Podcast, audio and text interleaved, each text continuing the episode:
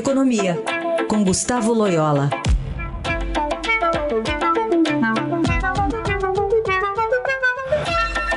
Oi, Loyola, bom dia. Bom dia.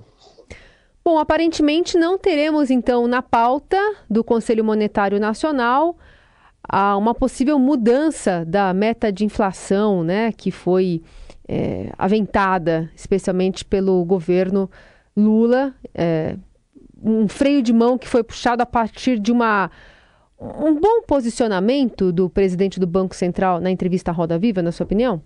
Bom, eu acho que o, o, o presidente do Banco Central é, adotou uma linha muito positiva no, no, no, lá no Roda Viva, né? Porque ele, ele manteve é, é, a, sua, a sua posição técnica, né? Em relação a metas de inflação, em relação ao Banco Central, mas ao mesmo tempo ele foi bastante conciliador, usou uma linguagem é, muito conciliatória, e ele não caiu nas armadilhas que foram né, é, jogadas para ele, então ele, ele, ele não colocou é, mais gasolina no fogo, ao contrário, ele, ele fez tudo para abrandar aí o, a temperatura, né?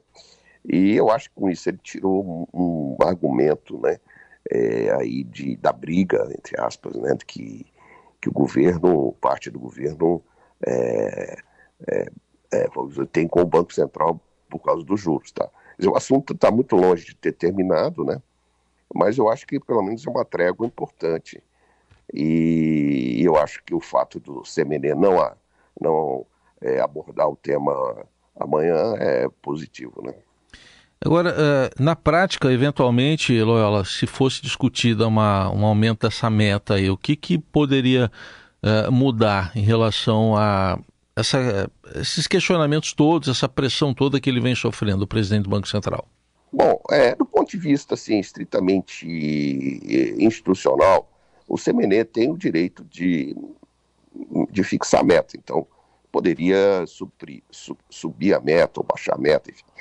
É, só que, assim, o, a regra é, diz que ele faz isso para a meta de 2026, as metas de 2024 e 25 estão já é, fixadas, né?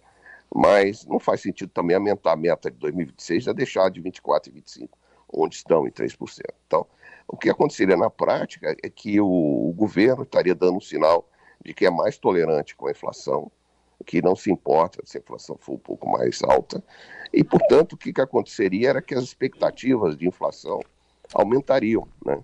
As expectativas que é, hoje já, já, já, já, já estão acima da meta aumentariam ainda mais.